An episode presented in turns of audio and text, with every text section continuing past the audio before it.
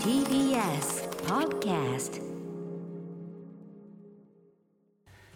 時刻は夜8時を過ぎました。11月3日木曜日文化の日です。TBS ラジオキーステーションに生放送でお送りしているアフターシックスジャンクションパーソナリティの私ライムスター歌丸です。そして木曜パートナーの TBS アナウンサーうなえりさです。ここからは聞けば世界の見方がちょっと変わるといいなな特集コーナービヨンドザカルチャーです。早速ですが今夜のゲスト、えー、車椅子ライター奈美子さんおすすめの頼もしい文房具。一つ目はこちらです。指先がコントロールしにくい人におすすめ早技ゼムクリップ留め機クリラーク。はいということでゼムクリップ留め機どういうことだ？奈美子さん、えーはい。まず指先がコントロールしにくいってこれどういう状態なんですか？一言で言うならあの不器用っていうことなんですけれども、うんうん。あの指先に力が入りにくかったり手が震えてしまったりして思うように指先の動きを制御できない状態ですね。うんうん。はい、はい、えーでまあ確かにこれね我々がしてるこのクリップ、まあ、ちっちゃいしねよく考えたらこれやるときにうん。まあちょっと多少力がいるっていうかね、差し込む時感じはありにね。やっぱ広げるために力は押し込みますよね、あんまりそこね我々普段意識してなかったけど、はい。えー文房、えー文豪。この文具ですね。具体的にどんな文房具でまた文具マニアから見た位置づけというのはどんな感じなのかを伺わせます。はい、これですねあのゼムクリップを止める専用の、まあ、ホッチキスみたいな機械なんですけども、うん置き型のホッチキスみたいなものでそこに紙を入れてガチャンって押すとですねゼムクリップを止めることができるっていうものなんですちょけどっと使ってみて。こうこうはいやっ、て、あの紙を入れてこうやって入れて、あなんか穴あけパンチみたいな見た目ですけどあー本当だ。ニュってね。えー、出てくるんだ、うんうんうんゼムクリップが出てきて止められるんですけど、はい。いやこれ実は出た時にもなんでっていう感じのですね、いやゼムクリップを止めるだけのためにうん。機械いるみたいな状態だし、うんうんしかもこのなんかニッチすぎるところでですね、まあファンの中でもですねあまり話題にならなかった印象がありますね。なるほど。その需要っていうところがちょっと最初はあの外から見たらよくわからなかったと。そうなんですよね、うんなんですけれどもいやこれがやっぱりねなみこさんの視点。なみこさんの視点でいくとすごいっていううんところなんですよね。はい。はい、なみこさんこれ実際この、えー、早早技ゼムクリップ留め機、えー、どういうふうに便利なんでしょうか？とまず言いたいのはですね先ほどもちらっとお話しされましたけれどもゼムクリップはこの非常にですね繊細な指の動きを必要とする文具であるっていうことなんですよね。うんうんで紙にこの外側のこのカーブした部分を、まあ、押し当てて内側のカーブを紙の奥に差し入れて挟んで紙から飛び出た上の部分を指先で押し下げるこれがですねしかもこの時にもう片方の手ではい。紙を絶妙な力加減でつまんで持ってるわけなんですよね。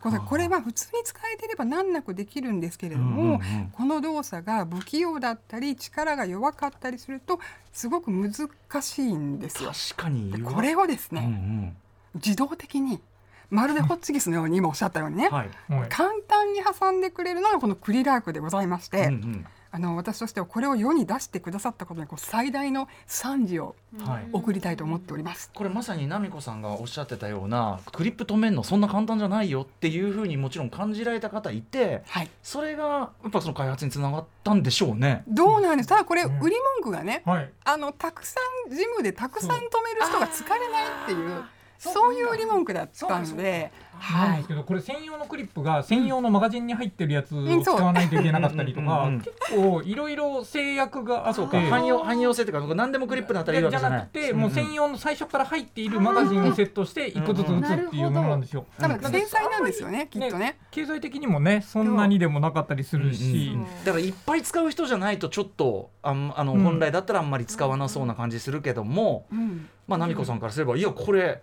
今までのクリップの問題点解決じゃんみたいな。そうです私のまるで私のためのようなね、感動しました。だから初めて見た時にすごく。はい、か僕らってクリップを止めるときにそんなに複雑な指の動きをしてるって改めて言われてみないと気がつかないじゃないですか。ね。なんか実は紙の方も若干ひねってるとか、うんうんうんクリップをちょっと開きながら入れるとか、うんうんうん。そういうのってなんかクリップってまあなんか完成度の高いプロダクトとして、はい。なんかこのほら日本で一番有名な文房具屋さんの看板にもなってるわけですよね。うんうんうんだからそのぐらいやっぱりすごいあのす完璧な道具の一つとして、うん。まあ、割と語られがちなんだけど実は全然完璧じゃないぞっていうことをうんうん。指摘されて初めて気づくっていうか。なんか構造として単簡単単純だから、ね。だから単純なものだって思い込んじゃってたけど、はい。でも実はそうじゃなかったしそして、ね、その分指の動きとかは案外複雑っていうとこですよね。という気づきが文具でさえあったってことですよね。そうなんですよ。アミコさんの視点でこの動画出た時にあの何がすごいのって、まあ、むしろね、うん。あのちょっとあの半笑い感ちょっといいいですよしょうがない、うん。いやまあちょっとねそういうところはあったんですけど。ていたという 我々用に、うんうんうん そうなんで申し訳ないって本当にね、この本を見た時にねちょっとうんうん。私としてはですね、あもうごめんなさいっていう感じです。ね。うんうん。でもねあの要するにその文具のことは知り尽くした文具王でさえやっぱり視点変えるとああそういうことかってことがあるっていうのはめちゃくちゃ面白い話だしこの番組ねあの文房具特集いろいろやってきたけど、今日はちょっとまた違う切り口になろうかと思います。はいということで今ご紹介しました指先がコントロールしにくい人におすすめの文房具早技ゼムクリップ留め機クリラーク。こちらはリヒトラブから税込み770円で発売されています。うわーこれべ便利かも。俺俺ねそのなんていうかな。あのクリップって止めんのなかなか不便だなと思う瞬間あっててか自分が今まで感じていた不便感不快感をなんか思い起こされました、うん。おこ今すげえお簡単。そう感動しますでしょ、ね。そうなんです、はい、ゼムクリップ、えー、留め機をご紹介いただきました。ということで今夜はこういった文房具を紹介するこんな特集をお送りします。あなたにとって使いやすいその道具でも他の人にとってはどうかな？ということを考えるきっかけとしての文房具特集。先月25日小学館から弱い力でも使いやすい頼もしい文具たちという本が出版されました。この本では車椅子ユーザーで握力や体幹が弱いライターのナミコさんが実際に使って便利だと思った文房具を50個以上紹介しています。そして実はそのラインナップの中には文房具マニアからはスルーされてきたものまで入ってきているということでその意外なチョイスには驚きの声が上がっているということなんです、うん。そこで今夜はナミコさんおすすめの頼もしい文房具を紹介してもらいそれのどこが便利なえー便利なのか解説してもらいながらさまざまな視点で物を見る大切さについて考えていきますはい、ということで改めまして今夜のゲスト車椅子ライターのナミコさんです。よろしくお願いします。はい、ナミコです。よろしくお願いいたします。はい、ありがとうございます。そしてもう一方、今夜は文具マニア代表ということで、文具文房具の研究、解説、分解などを行う文房具界の王、文豪こと高畑正幸さんです。いつもお世話になってます。よろしくお願いします。よろしくお願いします。よろしくお願いします、はい、それではまず、はい、ナミコさんのご紹介をさせていただきます。はいナミコさんは奈良県奈良市出身の車椅子ライターです。ウェブマガジン文具の扉にて車椅子ライターから見た弱い力でも使いやすい文具たちを連載中。そしてこの度その連載をまとめた単行本弱い力でも使いやすい頼もしい文具たちを10月25日小学館から発売しています。こちらの本ではナミコさんが実際に使って使いやすいと思った文具を握る力が弱いつまむ力が弱いといった体の状態ごとに分けて50個以上紹介しています。さらに文具王高畑さんと当番組の構成作家で文具ライターでもある古川光さんの定談も収録されています。そして本の作りもパタリと180度開くようになっていて片手でも読みやすくなっているという工夫もされています、ねえこれうなえさんあの、はい。先週この本をこうねあの先に拝読するためにご覧いただいて、もう開いた途端にうなえさんが気づいてたよね。そうなんです。開いた瞬間こんなに180度パタンと開くって、上から押しつぶしたのかなっていうくらいうん。どのページもしっかりと開くのでこれは別にあらゆる人読みやすいうん作りになってますよね。とこれ閉じ方がやっぱりそういう閉じ方になってるってことですよねそうですね。これかなり彼の売りポイントでございまして、うんうんはい、そうなんです。なんかさっきのクリップの話じゃないけど、さそうまさに僕たちも本開くのにいつも苦労してるから、うんえ読みやすみんなこうしてくんねえかなみたいな、ね、ぐらいの感じですよね。はいそう、ですね。はい。ということでですねちょっとあの今日の特集進めていくにあたってですねあのぶしつけながらとか失礼なあの質問で申し訳ございませんがあの奈美子さんがあの今の体の状態車椅子ね乗られてますけどもいつ頃から習えたということから伺ってよろしいでしょうか？あはい。で、もともとあの私脊柱側腕症というあの背骨がですね、あの曲がる病気がもともとありまして、で、はいあの先天性ミオパチーっていうその筋力が低下していく病気でもあるわけなんですけれども、でそれによってあの2006年からあの杖歩行になりまして、で2012年からあの車椅子になったんですけれども、そのうん車椅子になった頃からあの手の力も目に見えてあの低下してきたっていうそういう感じですね。うんはい。なるほど。あの今だとどういうこう動作動きがしづらいとかありますか？基筋力の低下によってこの右手のまず握力がうん。今15キロぐらいでで左手はまあ12から14キロとちょっとあの体調によって変動があるんですけれども、うんうん。この値はだいたい10歳の子供と同じぐらいっていうことで、うんうんなのでまあお子さんとまあちょっとひ弱なねうん子供っていう感じなんですけど、であと自立歩行はちょっと今できないんですけど伝え歩きはできます。であの体幹の筋力がちょっと弱いので今もそうなんですけど座ってる時は左肘をついてちょっと体幹を支えるっていうそういう感じですね。あと腕がちょっと上げにくいか上腕の筋力がちょっと弱いので、うんうん子供の頃はえ黒板の字を上の方に書けなかったっていう感じですね。はい。なるほどはい。まあそんな奈美子さんなんですけども、えっ、と文房具の紹介というのはなぜ始められたんですか？もともと文房具とかも道具が結構好きだったんですね。でうんそれであの古のパソコン通信時代にですねあの文具系のフォーラムがありましてうん。でそこに私も参加してて、まあ、あのたくさんの文具好きの人の話を見見聞きするのが好きだったわけなんですけど、で実はだから文具ジャムの皆さんとも結構前から、うん。あの知り合いでイベントにもあのちょこちょこ行かしてもらってたりとか、はい、してました。であのやがてまあだんだん力が弱くなってきたことで、まあ、そこに、ね、あの文具に対してもね初めて気づいたことっていうのが結構ありまして、うんうんだからまあ今まで普通に使えていた時には、はいあの想像もできなかったような、はい。あの不便さというか、うんうん。でそういうのをあの感じるっていうのが、まあ、自分なりの,、まあ、あの新しい視点を手に入れたような気がしていて、うんうんうんはい、そんな風に感じてるんですね。今まで気づけなかったことに気づけるようになったってそうですね。ことですもんね。はい、だから使えなくなって初めてあああこういうことが使いにくいのかっていうのが分かるというか、でその視点で見るとそのそれでも意外に使いやすい道具とかうん。文具があることにもまた気づくわけなんですよね。うんでそれでまあこれをちょっと発信すべきかなと思ってちょっとあの細々とブログをちょっと始めてみたりとかしてたんですけれども、はいでその頃にあの産経新聞の奈良支局うにん。友人が勤めていまして、はい。であの私が文章を書くの好きなのも彼女は知っていたので、うん。あの車椅子から見た世界を連載してみたらどうかって誘っていただいて、うんうんそれでの連載を開始しまして、うん。まあ主にこの奈良のねあちこち車椅子で行けるスポットの紹介がメインだったんですが、あの使いやすい文具の紹介も何回かあのさせてもらってて、うん。今連載自体は2015年の2月から4年3か月間うん。全70回まで続いて、今も終了してるんですけれども、うんうん。はいそんな感じでした。そこを通じてまあ文具紹介っていうかね、でももともとお好きだったっていうかねまたいいですよね。はい。うん、でですね、えー、とこちら今回出たですね、えー弱い力でも使いやすい頼もしい文具たちで、えー片手で使えるとか取りやすいとか、まあ、そういうところが強調されたりしておりますが、はいえーこの言い方というのをこう強調されていると押しているのはなぜでしょうか？えっとまずその片手で使えるっていう方なんですが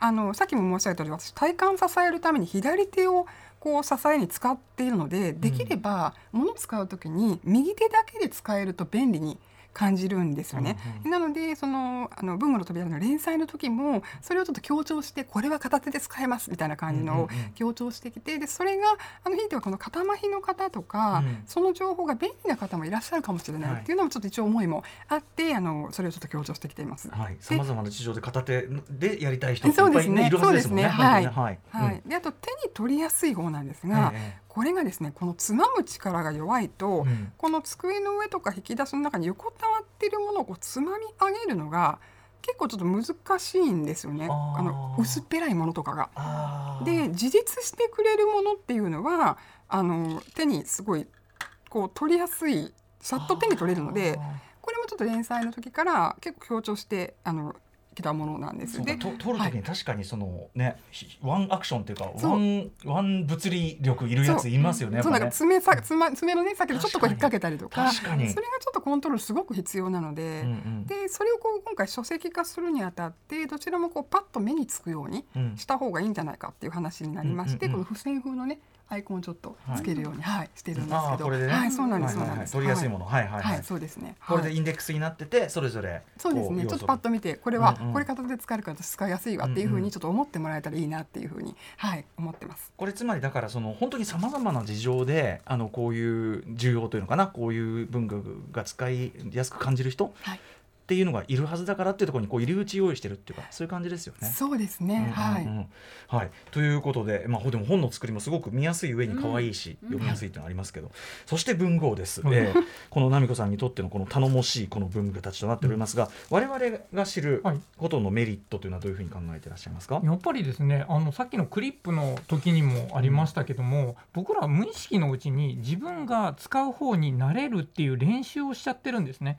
だから自分たちはあまり気にしないで使ってるけど、うんうん。それはそもそもちっちゃい時から自分に力があって練習してそれが扱える、まあ、うん。器用さがあって使えているっていうことに、もはや気づかないというか、はい。当たり前になっちゃっていて慣れてるけども、実はそれって全てが簡単な動作ではないんだよっていうことに、まあ、気づかせてもらえるし、うん。逆にそれがあることによってなんか道具ってまだまだ改善できるしあといいものっていうのが楽なものがあるんだっていうことがうん。ちゃんとそこで分かるので、うん。まあ、そうすると楽なものを探すこともできるし、はい使い勝手が、ま、あのでもちろん力が弱くても使いやすいってことは力が強かったらなお使いやすいっていうこともあると思うのうんうんうん。でそこら辺は本当にあの発見しやすい、はい。まあ、一つの指標としてこれすごく便利だなというふうに思いますね。端的に言ってねそれこそ文化の日ですけどあの文具カルチャーの進化の余地まだ全然あるじゃんってそうなんうですよね。伸びしろを教えてもらったっじゃないけど。そこもありますね。うんうんうん。はい。はい。ということで、えー本日お知らせの後この頼もしい文房具たち、えーご紹介していきます。時刻は8時17分。生放送でお送りしているアフターシックスジャンクションこの時間はあなたは使いやすいその道具。でも他の人にとってはどうかな？ということを考えるきっかけとしての文房具特集です。ゲストは車椅子ライターの奈美子さん。そして文具王こと高畑正幸さんです。よろしくお願いします、はい、よお二人よろしくお願いします。よろしくお願いします。よろしくお願いします。よろくお願いします。それではここから奈美子さんおすすめの頼もしい文房具をニーズ別に紹介していきます。それではまずはこちらから指先がコントロールしにくい人におすすめの文房具はい、えーということででは奈美子さんからぜひ一つ目ご紹介お願いします。はい、一つ目はリヒトラブのペンスタンドです。リヒトラブのペンスタンド？これ、はいペンペン置きっていうかペン差しっていうか。そうですね、ペン差しです。ほんほん。面白い形してますね。まあなんかなんだろうな。花びらが三三つついてるあ花瓶的な。人参の形がとってもわかりやすい。人参軸なです人参の頭の部分がうん。ペンをまあ入れるところでうん。緑色の上の草の部分が広がってるのでちょっとこうなんていうの別パーツっていうかあ稼働してます入れね。るところが稼働性がなってる広がってる。あの人参のお尻とかのところをそのままスパッと切って置いただけみたいな感じの、まあこれ人参型のやつだからそうだし、あと、まあ、プラスチックの造花というか、まあ、うんうんそんな感じのものでい一個だけ花があるみたいな感うんうじですね、ん。その真ん中の部分にペンを入れるとこれいい？入れて、はい。はい。入れるとうん。うん。うん。うんこうキュッと締まって締まって。固定されると。はい、そなるほどこれは文豪どういうこうはい、もなので、うん。えっと、一本ペンを刺すためだけのペンスタンドなんですね。えで、えーまあ、大きく開いている花とかそれからあの人参の葉っぱが開いてるんですけど、うんうんうん。その真ん中にペンを入れると、まあ、葉っぱがキュッと締まって締まって。でペンをサポートしてまっすぐ止めてくえれるというものなんですが、なんですが、はい。まあ可愛いっちゃ可愛いんですけどそのさキュッと締まるギミデザインギがミックは面白い。うんギミック面白い文具かなと思っちゃいますよね。面。白いですよね、うん。で動きは面白いんだけど、まあ、ちょっと可愛らしすぎてファンシーだしじゃあなんかこれをこのデスクに置いて、まあ、1本しかさせないしとか、いろいろですね。うん。これもまた要は絶対にいるかっつったらそれはまあなんかって感じがしますよね。どうかなみたいなだし、そんなになんかこの、このアクションそんなにいるみたいな。キュッっていうかうん。可愛いけどなっていうところですかね。確かにこの花の部分がなければ2本ぐらいはさせそうなので、とというのが一般文具ファンの目線だったがといやだいうことですしなんかあんまりこのなんですかねあのまあ可愛らしい方向にもまあ中途半端かなと思うし、ね便利な方向にもまあめっちゃ便利かっていうとっていうところでですね、このなんかこの立ち位置の微妙さ加減がすごくあってですね。なんだかなっていう感じだったわけですよね。うーんって思ったんで皆すけど。さんお分かりでしょうけどこれ今回の特集一度下げてあげるという こういう構成をとっております。はい。はい、えーリヒトラブのペンスタンドさてこれ奈美子さんから見て使いやすさというのはどういう感じでしょうか？はい、まずこの一本差しのペンスタンドっていうのは、まあ、あのホテルのねフロントとかによくあるあって、うん。まあ、あの割とこうね日常的にも日常的じゃないかもしれないけれども見かけたことはあるっていうはいはい。感じですよね。でこれが一本差しであるがゆえに、うん。差し込む場所はペンの太さギリギリなわけですよ。あ常にそういう一はい。般で使われてるもの、は。い、一般で使われているものは、うんうんうんうん。そうしますとちょっとでもこう手が震えますと入れにくいんですよね。あやっぱりそっか、はい。そのちょっとこう狙いを定めづらい人そそうなんです。いるんだ。そのピンポイントでそこに入れるのはうん。難しいんですけれども、うんうん。このペンスタンドはですねさっきもおっしゃったようにその3枚の花びらがほころんだように上に向かって開いていることによってですね、差し込む許容範囲が広いので、なんなら斜めからグッていってもいける。そうなんです。ペンを雑に入れてもキュッとホールドしてくれるんですよね。うんうんうんうんはい、確かに許容範囲がそうなんです。広い、うん。はい、なのでですねこれがめちゃくちゃ頼もしいと、うんうん。はい、頼もしさでえかなり評価をしております。あと先ほど奈美子さんおっしゃってたようにその倒れたものを拾うっていう例えば細い倒れたものを拾うそれ自体の拾いにくさっていうのもあるからまず一本差しのこういうものがよく使う筆記具をポンと刺しておく。これそのものがやっぱり、ね。まずは便まずは必要っていうか便利ってことですよね。ね。あのいっぱい入ってるペンスタンドからあの救急に入ってるとやっぱり一本つまみ出すの結構難しいので、うん。よく使うものはこうやって一本差しの方がうん取りやすいですね。取りやすい。まさに取りやすい、はい、入れやすい。取りやすい入れやすい。そう、うんうんうん。そうというような説明。で文具これ説明いくとにゃるっていうことなんですね。その的が大きいって結構重要なんだなというところですね。だからまあ本当にやっぱり狙ったところにピッてさせる人はいいんだけれども、案外その手の震えだったりとかそういうので、うん。まあ狙うのって実は高度なテクニックだよっていうことだし入れる時に実は我々ワンストレス感じてるかもしれないよね。そうですね。本当はいやだから一瞬ちゃんと見て揃えてるじゃないですうんうんかこれ結構雑に目の端で追いながら雑に入れても入るってはいはいいうところはあるので、はいだから直視しなくてもうんうん。目の端だけでこう入れられる、そうか仕事をさすごいこそう。う一生懸命している時にちょっとこうなんか取ろうかなっつってペッてやる時にこうこんな、はいこんなやるよりもぶってこう、はい。雑だからに入れられた方が。そうなんですよ。そこを見なくてもノールックで入れて出すっていうのができる確かに。はいこれはちょっと長いいいいあれ？ちょっと待ってくれ。急にば急になんかヘビーデューティー感バトルプルーフ感。そうなんですよ、うんうん。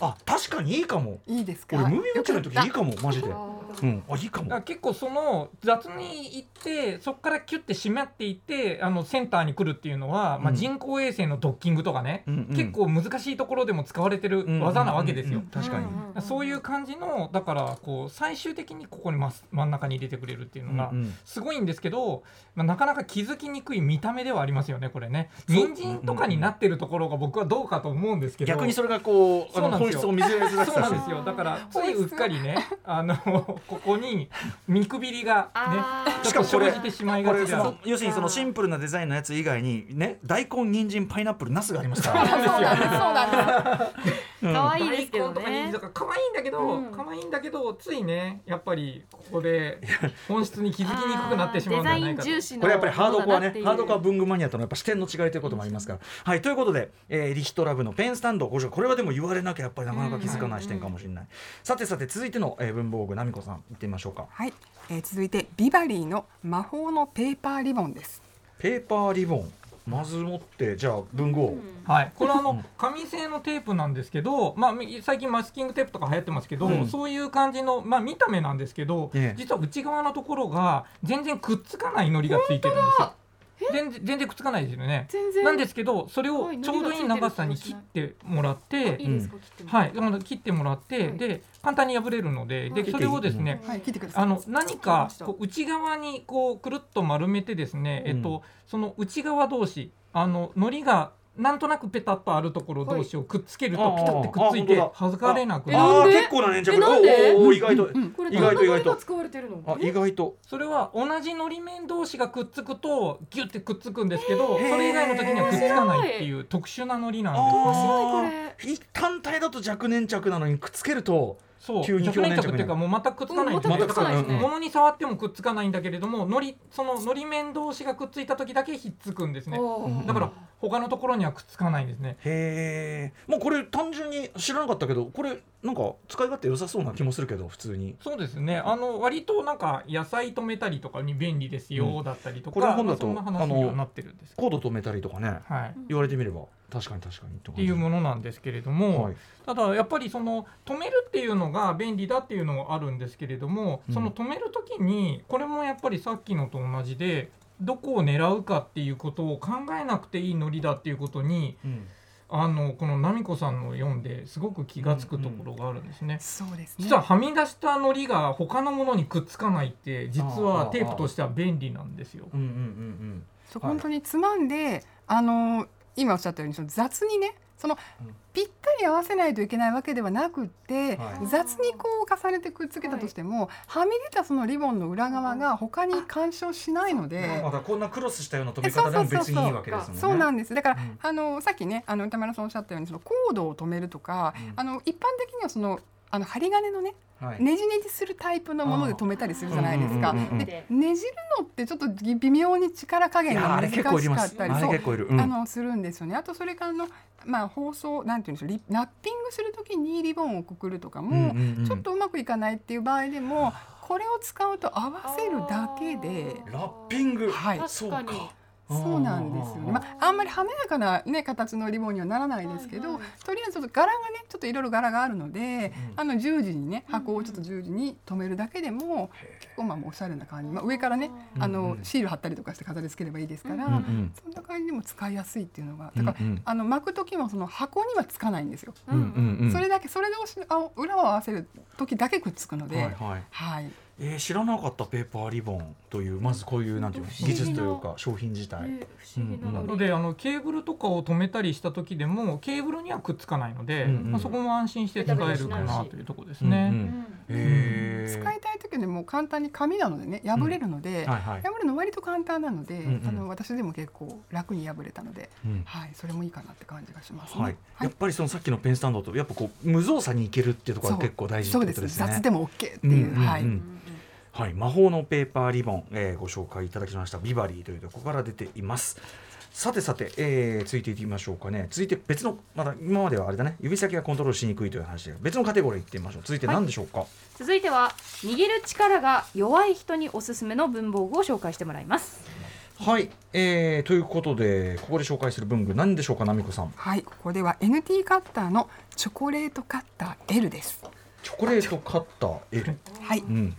これはどういう文具なんですか？これじゃあ文具を。はい、うんこれですね あの小型のカッターなんですけどコロンとしたちょっとねあの丸っこいフォルムのカッターなんですけども、うんうんカッターはカッターね。で、うんえーチョコレートカッターということなんで、うんあのスライドする部分がチョコレートの形になっていてあ可愛いっていう感じですねなんか。ファンシー ファンシー系。うんファンシー文具刃が短くて、まあ、折るところがないので、まああ、刃が折れないっていうことで、まあ、扱いやすいっちゃ扱いやすいんですけれどもうん。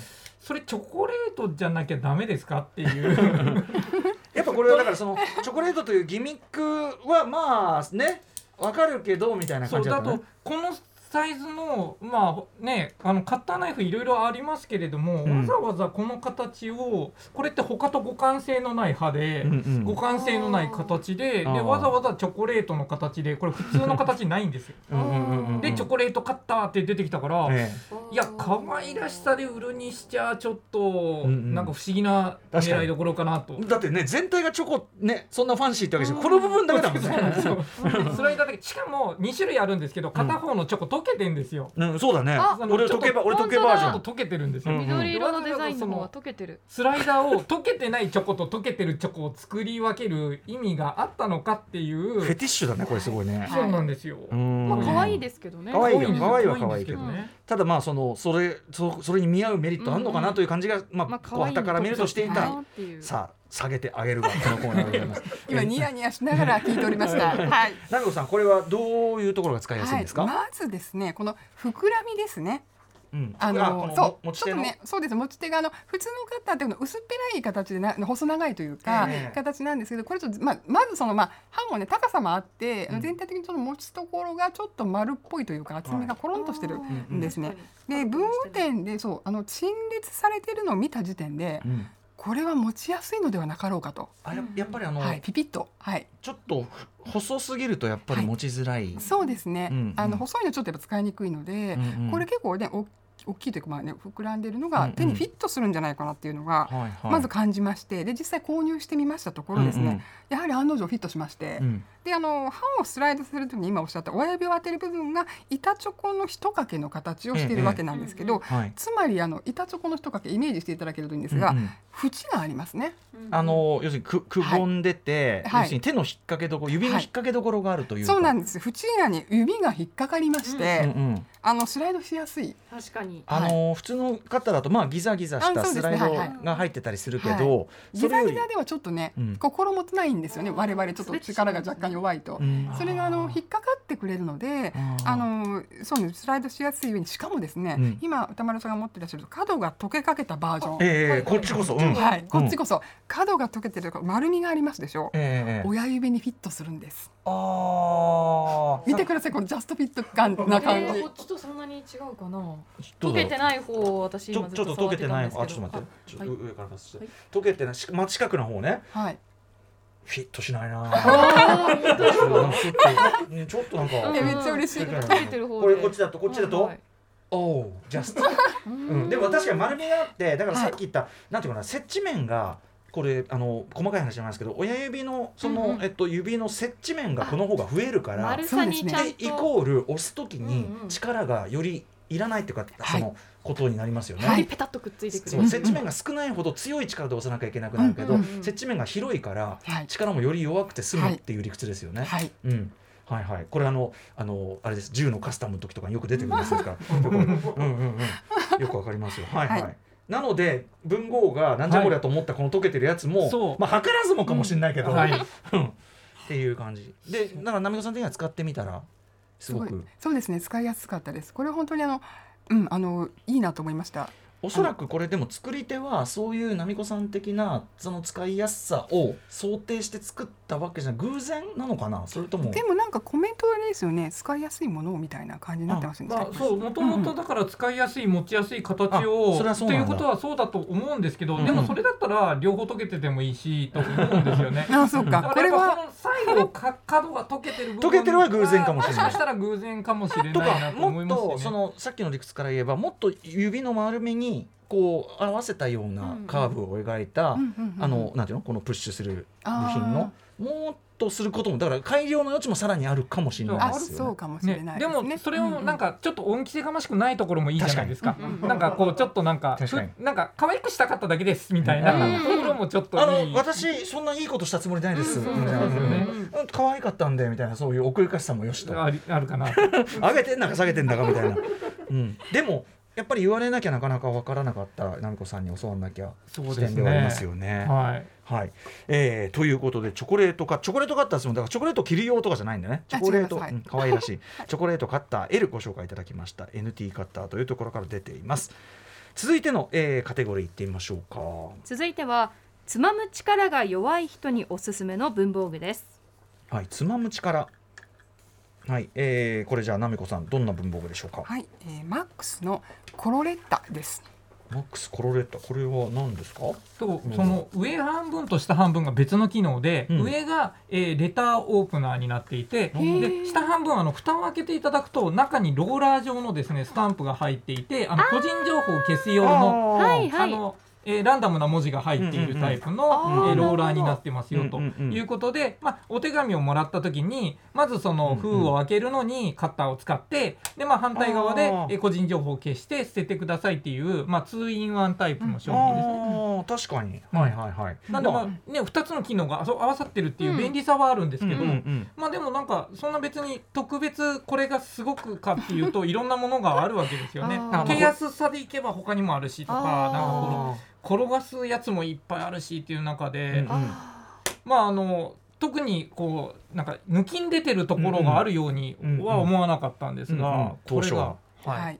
それが奈美子さんの視点からすると、はい。はい実はこの文具はあの私が文具の扉に連載をするときに一番最初に紹介した文具でございましてではい。これがねどんな文具が使いやすいと私が感じているかっていうのを一番お伝えしたいやしやすいんじゃないかなとうんうん。いうふうに思ったからこれを選んだんですね。はい。であの、まあ、一般的なレターオープナーっていうのはあの薄い形が多いんですよ。確かに。僕はい。も使ってるやつすごい平べったいやつです。はいはいはい。うんうんうん。でその平べったいところに要は封筒を差し入れるところも、ええあの薄いから狭いんですよね。狙わないといけないですよね。言った正確に当ててはい。やんないといけない、確かに、うんうん。だからそれこそ手が震えがちな私はですね、うん狙いを定めにくいと。確かに、でコロレッタはこのねさっき紹介していただいたように宛名を消すローラースタンプが合体しているがために、うんうんうん。厚みがあるんです。うんうんうん。はい、なのでガイドがですねかなり広いんですよね。あのさっきのペンスタンドとかも近いけどその、はい要するに紙をあの封筒を入れる、その入れ口がちょっと広がってるっていうか、うんはい、感じになってますね。そうなんです。だからうんうんこれ、あの差し入れやすい。ちょっと多少震えてもね、うんあの差し入れやすいので、うんうんうん私にとってはすごく使いやすくて、うんうんでさらにその厚みのおかげでですね自立するわけですよ。うんはいはい先ほど申し上げた手に取りやすいを体現しているので、うんやっぱこの一発目にねふさわしいなってもうドヤ顔で紹介した感じですね。しかもだからそのさっき言った、あのはい文豪とか我々からすると一見変哲がないように見えるからこそ、はいはい実は実力はそこあるよっていう。そうなんです。あのこのえ文具の扉に連載を書いていただいた時にですね、うんうん。一番最初のアイテムこれだったんですね。はいはい。でで最初にいやもう奈美子さんが見て本当に便利なものを紹介してくださいって言って、うん。1個目紹介されたのこれで、うん。なぜっていうところで、いやなんでこれに持ってきたんですかっていうところでですね一回どうしようかと思ったんですけど 逆にそのね。そうこうひっくり返されたわけだから。話を聞くと、うんうん。この、まあ、レターオープナーを間口の広さで語った人って初めて見たんですよね。はいはい。あとこの持ちやすさとかっていうところを、このまあだから2つの機能が合わさること自体の良さっていうよりは,、よりは。きさ2つの機能が合わさったことによって、うんうん。副次的に出てきたこの持ちやすさだったりとか、うんうんうん大きさっていうのが、うんまあ、そうやって評価されたっていうのがうん。うんあなるほどとうんはい。うんいうことで。いや実際でもさっき言った使ってる平べったいやつ、はいはい。その持ち持つってこうやってやること自体も結構力も入れれば集中力もいって、はい。僕はだからさっきと同じで、うん。自分が今まで無意識に感じていたストレスに気づかされました。この方がいいわやっぱ。そうでしょう。そうなんです。これすごい進めたいです。これ。明らかに、はい。本当に本当になんかあなんでこんなあーみたいにやってたのかなみたいな。ね、あのさっきから重機のねカスタムのあれあのマガジンを入れるところもこうやって広げるのがねあの便利なんですよ。あ。そういうカスタムをするんですね。そういうかそうそう入れやすい。だから同じ理屈だと思いました。確かに。うん、すいません。ノーノールックで確実にそこにね、スムーズにやるためには。やっぱりこの、うん。はい、へー。はい。はい、ということでこれでも実際あの僕ちょっと早速注文したいなマックスのコロレッタ、はい。ご紹介いただきました、はい。さてさて、えー続いてのカテゴリーいってみましょうか。続いては片手で使いたい人におすすめの文房具さて奈美子さんなんなんでしょうか？はい。3M のポストイット強粘着ポップアップディスペンサーです。はい、えーまあポストイットいろんな形の出てますが。こんな大きいんだ。文豪結構そうですね、大きい入れ物が大きい。これはですね、まああのえーポストイットまあ付箋ですね、付箋ですけれども、あのそれのケースがセットになっていて、このケースが結構大きくて重いんですけれども、あのティッシュペーパーの箱みたいになっていて、うん。まああのティッシュって1枚出したら次のやつがスタンバイしてくれるような、はいはい。あんな感じでひあの出したら次が用意されるっていうものでですね、うんうんこれはねでも普通に便利は便利なんですけど、うんはい。まあ、ただちょっとね大きくて重いっていうのはありますけれども、うんうん。まあ本当にあの片手で取って貼れたりとかするんで、まあ、ええ電話受けとかしてる時にん突然メモが欲しい時とかにも便利だよということでこれはねあの、まあ、普通に定番として便利かなというのでだからこんはいな重いんですね。要するにその片手で押さえなくていいから。っていう意味だ、うんうん。はい。奈美子さんいかがでしょう？はい。で、うん。あのそもそもですね、付箋を使うときにうん。両手を使っているっていう意識が私はなかったんです。うん使えてた頃は。でもあの付箋剥がす時って、まあ、剥がす方の手もちろん右手でも、まあ、例えば右手で持ったら、ええええもう片方左手で残りの本体持ってるんですよね。だから必ず両手を使わないと剥がせないと。引っ張る動きが必要ですもね。そうんですね、はい。で剥がせないんですけれどもその付箋が片手で使えるってすごくないっていう、んんんそれでまず、まあ、もちろん、ね、便利なのはねあの便利そうだなっていうので、まあ、あのこれはうん人気なのかわからない。人気ですよね。人気というか普通にねあの普通にねなんですけどその片手で使えるっていうところの注目度が私にとってはすごく大きいですね、はい、そんな感じですねこれはね。でも確かに、うんね本とか読んでてもそれこそ本は手に持っていたりすれば、うんうんうん片手であることのメリットって我々だって全然あるんじゃない、うん。そうですね、うん。そうですそでそううですすはい。一回本置かなきゃいけないですもんね、うん両手でこうペリってめくんなきゃいけないそうそうそう。こうやってやってさこんな肘で押さえながらこんなさ、うんそうですね。ページをそうですよ。押さえながらうん確かに、脱線みたいなことになるから、こうピッつってねいいかもしれない、まあ、はい。付箋って必ず、まあ、その紙のタイプの付箋なのでこういうタイプの付箋って大体メモするのに使うじゃないですか。うんってことはペン持ってますよね。うんうん。なんで片手塞がるのが普通なんですよね。それを考えるとあ普通の人にとっても、そうかそうか、うん、あとはやっぱ電話に出てる時で片手に電話を持ってるとか。うんいうシーンはすごくあるので、うんうん。まあ、これは本当にあの普段から便利だし、まあ、付箋がどんどん出てくるのでうん。これは本当に便利だと思います、さすがね。3M やっぱりこの重みも含めて。そうですね。ね、あのでどういう場面で使われるとかちゃんと考えてますね。そうですね。でしかも大きいのであの必ずずっと出しっぱにするタイプの文具なんですよね。だからそこに必ずメモがあると。そうか、はい。それがいいですよね。それもいいですよね。そのいちいち引き出しの中のはい細かいものを出し入れするとか、それ自体にまず一手間来ちゃいますもんね、うんうんなるほどなるほど、はい。さすがでございました。3M ポストイット強粘着ポップアップディスペンサーご紹介いただきました。続いて、えー、片手で使いたい文具何いきましょうか、はい。緑のミニクリーナーです。うん。はい。緑。これは昔よくはい、はい。見たことありますあよね。のはい。一、回だけ使ってもう手でいいやこれいう。これ要するにあれかあのー消しカスを集めてくれるんですよね、うん。消しゴムの消しカスをちゃちゃちゃちゃちゃミニカーみたいな形をしてかる動きかわいい。そう可愛いんです。そうなんです。はい、えー、文豪こちら、はい。はい。あのまあ本当にミニカーというか、うん。おもちゃの車みたいなものの中に、まあ、ほうきが2個ついていて、うんうんうんでそれでわざわざあの机の上をですねほうきで履き取るみたいな感じでですね、うん。うん。ゴミを集めるっていう、うん。まあ、デスククリーナーなんですけども、えいやこれはおもちゃでしょうって、えまあそうですね。カテゴリー的には、まあなんかちょっと面白いから、うん。なんかねあの動かしたくって使うっていうのはあるかもしれないですけど、うん。うん。これ実用品としてカウントしたかっていうといやまあまあね、うんうんうんうん。って思ってたわけですが、はいうんうん。はいですがナミコさんからするとはいはい、あの、まあ、消しゴムかけた後ね、あの、昔というか、まあ、学生の時、私。あの、小さなほうきとちりとりでね。おこうやって、はい、はい、卓上用のね。かわいい。だからそう、だから、まあ、これは可愛いけれども。うん。あの、実際には小さいほうきと。あの、そう、ちりとりで掃除してたわけです、私もね。うんうんなんですけれども今その両手を使うよりもそのできればその左手で体を支えて右手だけで道具使いたいってなった時にうんはい、ちょっとちりとりとほうきを使うのはちょっと難しいと、そうですね、そうなった時にね、うん思い出したんですこいつのことを。あうん。あのおもちゃチックなやつ。はい。はい。うん。これよく考えたらあの片手でですねこのちっちゃいほうきがうん。ちっちゃいちりとりの上にはい。吐き清めてくれるわけですよ。ほう。きとちりとりを一度にやってくれる。そう一度に片手で。しかもしかもダブルでこうねそうそうそうけけな げに両手でねそうそうそうそう。そうそうだから昔はねその、まあ、発売当時はただ愛らしいっていう気持ちでうん。見ていたこの子が、うん今使ってみるとこのこんなに頼もしいと。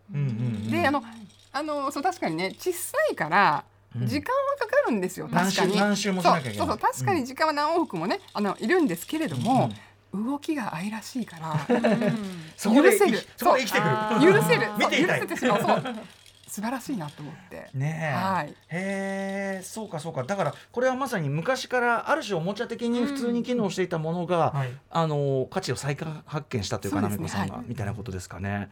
そしてやっぱり確かにおっしゃる通り動きのけなげさ。そう、けなげた感じがね。さそうなんです。す。そうしてます。そうなんです。いお待ちください。今今今今履いてます。今履いてますって感じがすごいしますもんね。そうなんです。これミニクリーナーはね、ツーっていうのがね、はい。あるんですよ。で、ツーっていうのは、はい。あのなんかえ筒の周りにこのほうきがね、は歯な歯が歯じゃないわ。あの回転するドラムのこう端っこに、まあこの毛がついていて、うんうんくるくる回るあの掃除機のヘッドについてるみたいな書き込み機構になっちゃったんですよ。はい、ああそれはなんほうきかじゃないんだほうきじゃないんです。きじゃないんですよ。それはなんか可可愛愛い可愛いげはちょっとね能力がアップしたけど、うん可愛さがちょっとダウンし一た。一網打尽って感じだもんね、そっちはね。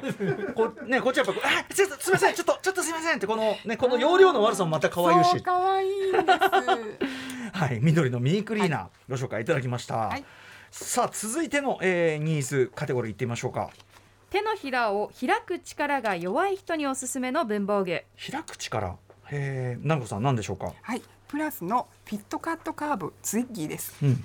はい、これ文具これはどういう文具はい、でしょうか？こちらはですね、まあ本当にあの携帯用のハサミとして、まあ案外人気のあるというか、かなりですね、あのまあ人気のあるモデルとしてですね、中高生とかがまあペンケースの中に入れられるハサミで、うん。まあ学校で配配られたプリントとかをですね、ちょきちょき切って、まあノートに貼ったりするのに便利ということでですね、これは本当にあのすごい人気商品ではあるんですけれども、うんうん。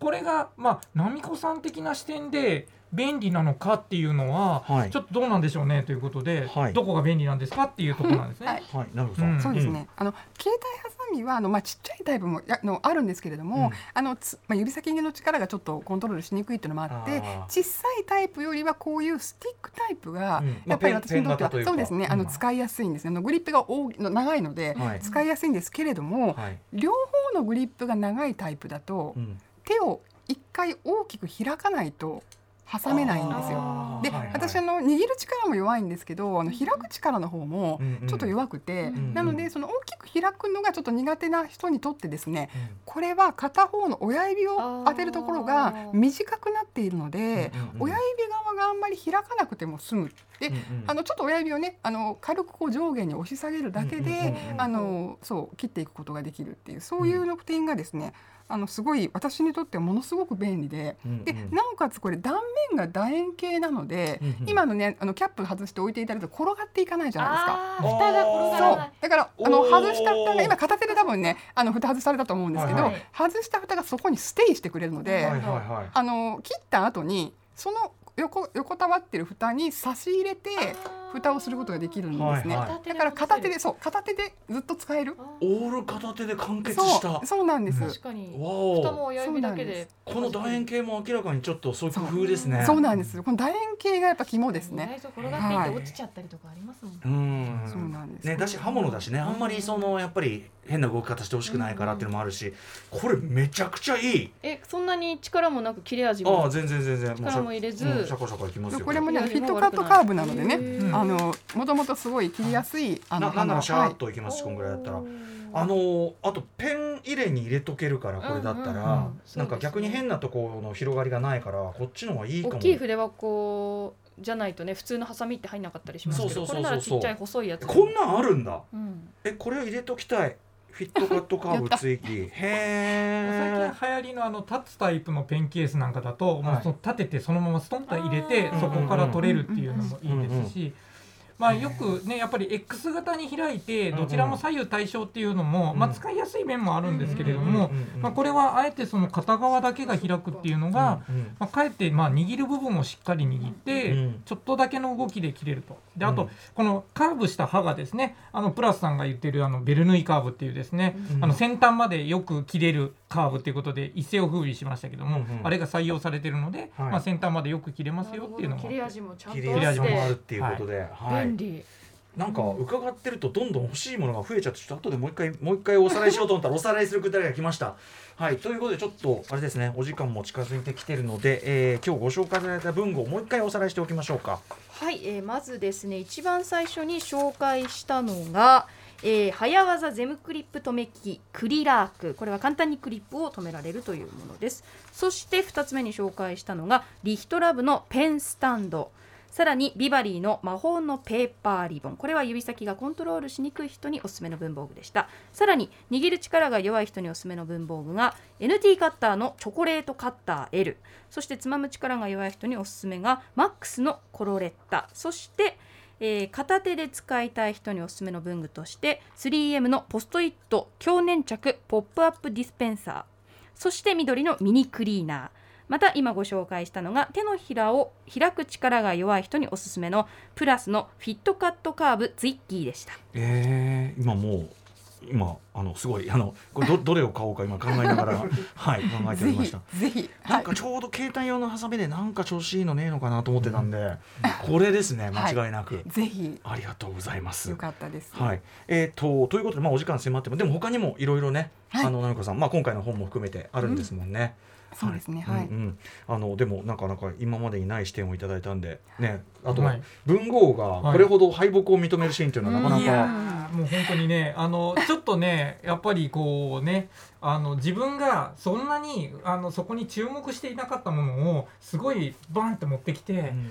でそうやって説明されて確かにって思った時に この負けた感っていうのがすごいありますよね。ねそうかっていう、うんうんうん。だからやっぱり物の評価ってやっぱり人によってとか、うん。考え方によって違ってくるじゃないですか,、確かに。だから必ずしも性能だけがその本来目標にした性能、うん。でも場合によったらだってメーカーの作った人がうんうん。意図してないかもしれない、チョコレートカッターとかひょっとしたらそうかもしれない。ねんそういうところまで含めてちゃんと評価していくとあ意外なところでやっぱりいいものっていっぱいあるなと思って、うんちょっとこれはね背筋の伸びる思いで、はい、読ませていただきまこした。れ他のいろんなことにもね映画映画の例えば表としててもあるんですけど、はい。そのこの直線的なもんじゃないっていうかはいおっしゃるってそのそのこっちの面の要するにこう我々の面のスペックからすればこっちが上だけど、この作品のここのところのこの良さっていうのがあるんだよみたいなのってやっぱありますもんねあり。ますね。はい、というなんか視点の豊かさと言いましょうか教えていただいた気がします。ありがとうございます。